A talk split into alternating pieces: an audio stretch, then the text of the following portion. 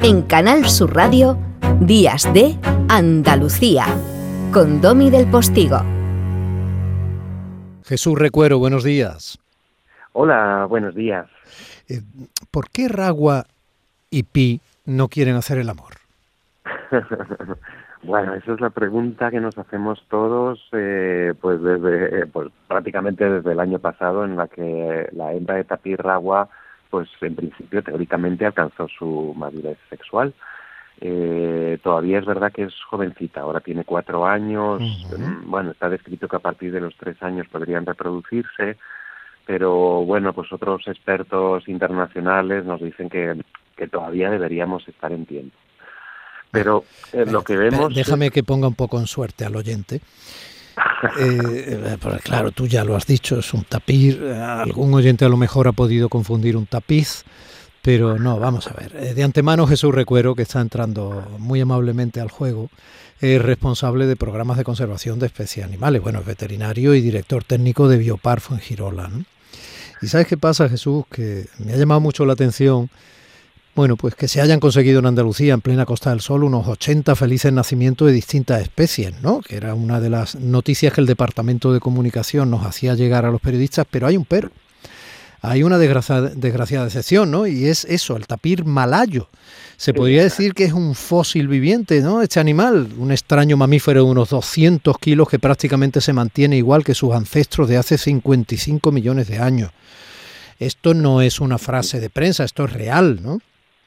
Sí, sí, es así. Los tapires es un es un animal realmente extrañísimo y, es el que pues, seguramente el, el, público que viene a visitarnos a Biopark es el que más difícil le cuesta ubicar, porque Mm, es un mamífero pues de no sé con un cuerpo un poco así que parece de un pony pero más grande tiene una trompa pequeña eh, además el tapir malayo pues tiene un color blanco y negro muy marcado y bueno pues oímos cuando estás allí cerca pues oímos a los visitantes decir antes de leer el cartel no decir Mm, esto es, esto, es, esta mezcla de, de ponios, hormiguero, eh, elefante, rinoceronte, esa mezcla hay, hay, gente que incluso dice es un panda, ¿no? Porque es este color blanco y negro que es muy extraño en los animales, esas marcas blancas y negras grandes.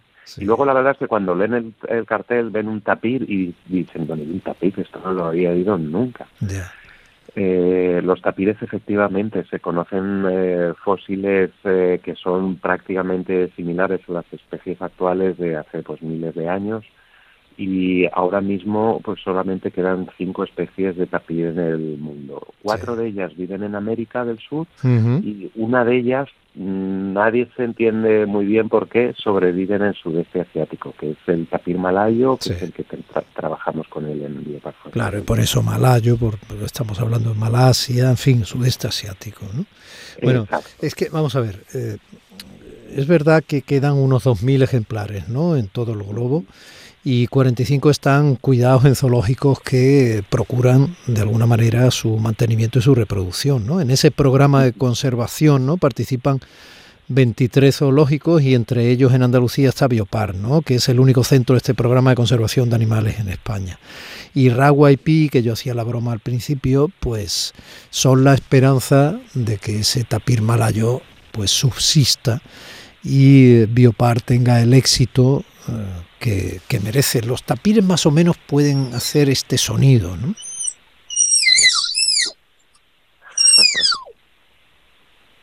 Sí, eso es. Más o menos. Ese, es el, ese, es el, sonido de buen rollo. Cuando hacen ese, ese, sonido es que están contentos, normalmente es el sonido que hacen uno a otro um, y, cuando se, se reúnen, por ejemplo, que no se han visto dos animales que se llevan bien durante mucho tiempo.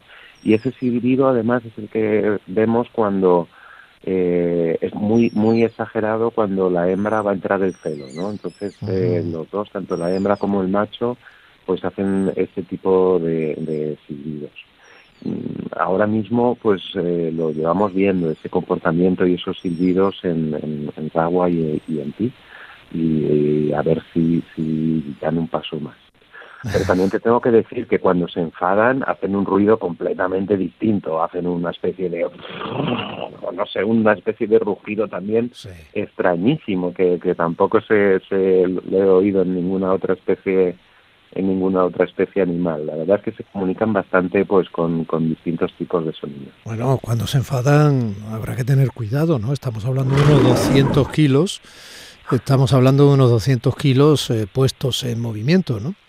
Exacto, exacto. Es, eh, son normalmente son animales bastante apacibles, pero bueno, pues eh, si se enfadan cargan, bueno, te pueden pasar por encima y muerden. y los tapires tienen unos aunque son herbívoros y vegetarianos, pues tienen unos caninos, unos, colmillos, eh, pues realmente importantes y, pueden ser peligrosos. Bueno, también son vegetarianos los hipopótamos y te pueden partir por la mitad.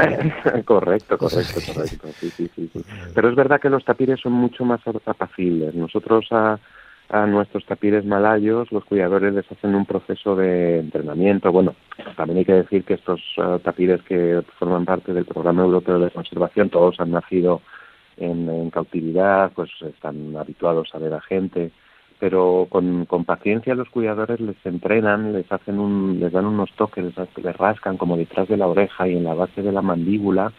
Eh, todo esto el cuidador lo hace con una protección, lleva como una especie de escudo de madera cuando se acerca a él para por si acaso el tapiz reacciona mal y eh, lo va rascando por la parte de la mandíbula y, detrás de la oreja, el tapiz va entrando en una especie de relajación y finalmente se tumba de lado y eh, mientras el cuidador le está haciendo esta especie de caricias, eh, pues los veterinarios podemos eh, trabajar con ellos y nos dejan hacer cosas que en otras especies necesitas anestesia o sería imposible.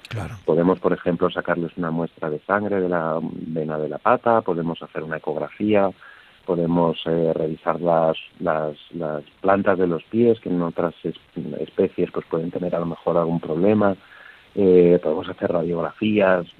La verdad es que el, entrenamiento que tienen eh, los cuidadores con, nuestros tapires pues facilita a los veterinarios un montón de procedimientos que de otra forma pues tendríamos que hacerlos con, con anestesia. Ya, no me extraña que Ragua y Pi no tengan fácil llegar a término en su relación si están enamorados del cuidador.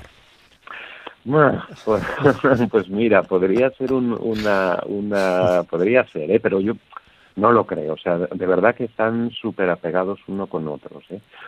Hay varias, hay varias teorías. Tengo que decirte que los tapires malayos eh, en general es lo, difícil de, de, que empiecen a reproducirse es que la pareja sea completamente compatible. Nosotros en el pasado, por ejemplo, tuvimos pues un, un, macho que desgraciadamente tenía problemas de salud y no conseguía pues hacer la monta con la hembra que tuvimos. Después eh, vino otro macho de otro zoológico que no le gustó a las hembras, no, no hubo feeling y hubo que volver a cambiarlo eh, por otro. Vino este macho de Alemania, de un zoo en Alemania, eh, y desde luego se gustaron pero nos da la sensación que es un amor más filial, ¿no? Más eh, como de hermanos. Que eh, uh, esa es la frase que más duele cuando uno de los dos está claramente enamorado del otro y dice, yo es que te quiero como un hermano, entonces la hemos Sí, sí, sí, sí, tienes, razón. El pobre, el pobre macho, el macho se llama Pi, Sí. Y, y tiene una paciencia infinita con la, con la hembra, es muy cariñoso con ella, que es, es, otro, otro problema que se ha dado en otros tapires malayos, en, en, otros, en otros centros, es que los machos a veces se ponen agresivos con las hembras, pues, pues quizá por esta falta de compatibilidad, y en nuestro caso, pues por lo menos no hemos tenido este este problema y la relación es, es muy buena. ¿Cuántas crías tienen? ¿Cuántas crías? Una cría solamente. Madre mía. Solamente tienen una cría y normalmente tienen una cría cada dos o tres años. y todo va bien, las crías se independizan con año y medio y no es una, es una especie que cría pues muy lentamente. Y quizá ese también pues sea el, el problema pues que la está poniendo en, serio peligro de extinción en, su hábitat es una enorme responsabilidad. Los zoológicos eh, que han dejado de ser lo que durante un tiempo algunos fueron, yo creo que para bien de todos, ¿no? Los zoológicos se han convertido en unos centros que probablemente acaben atesorando especies que ya no se puedan ver en libertad, ¿no? Claro, efectivamente, ha cambiado muchísimo, ¿no? Pues desde pues quizá los años 70 o así, los zoológicos han ido transformando en verdaderos centros de conservación, aparte del, papel educativo que tenemos y de, y de crear esa ese amor por los animales y la naturaleza en los visitantes, eh, pues se han, convertido en centros de conservación. Pues, por ejemplo, este, este programa de los tapires, pues, pues podría ser una buena historia, ¿no? De cómo trabajamos todos los dos, eh, pues eh, en Europa, incluso te diría que en el mundo para, para estos casos, en, en coordinarnos, en si tenemos un problema con nuestros tapires, pues podemos buscar un cambio, una pareja mejor, hay siempre una persona y un equipo de trabajo pues eh, pendiente de todos los animales del programa y, mm, cuando hemos tenido un, problema en Fuengirola pues pues siempre hay una persona con experiencia que te ayuda y viene a ayudarte. O igual nosotros pues hemos eh, pues prestado pues todos nuestros conocimientos que vamos acumulando de esta especie de las demás en, para, para el beneficio un poco de, las especies y de los programas un poco de conservación ex situ que se llaman estos programas de cría en cautividad. Muy bien. Jesús Recuero, eh, director técnico de Biopar Fuengirola, eh, enhorabuena por los nacimientos y mucho ánimo. bueno, en la esperanza de que en algún momento esta pareja de tapires malayos puedan eh, dar a luz pues uno de esos ejemplares que son fundamentales en la preservación de una especie que efectivamente no lo tiene fácil. Pues eh, muchísimas gracias por, por, acercaros a Biopark y, por desearnos esta suerte y esperemos que, con los tapires pues logremos el mismo éxito que con, con las demás especies de esto. Jesús, un abrazo muy grande. Seguiremos hablando de animales. Muchísimas gracias. Hasta luego. A ti, a ti. Domi del Postigo en Canal Sur Radio. Días de Andalucía.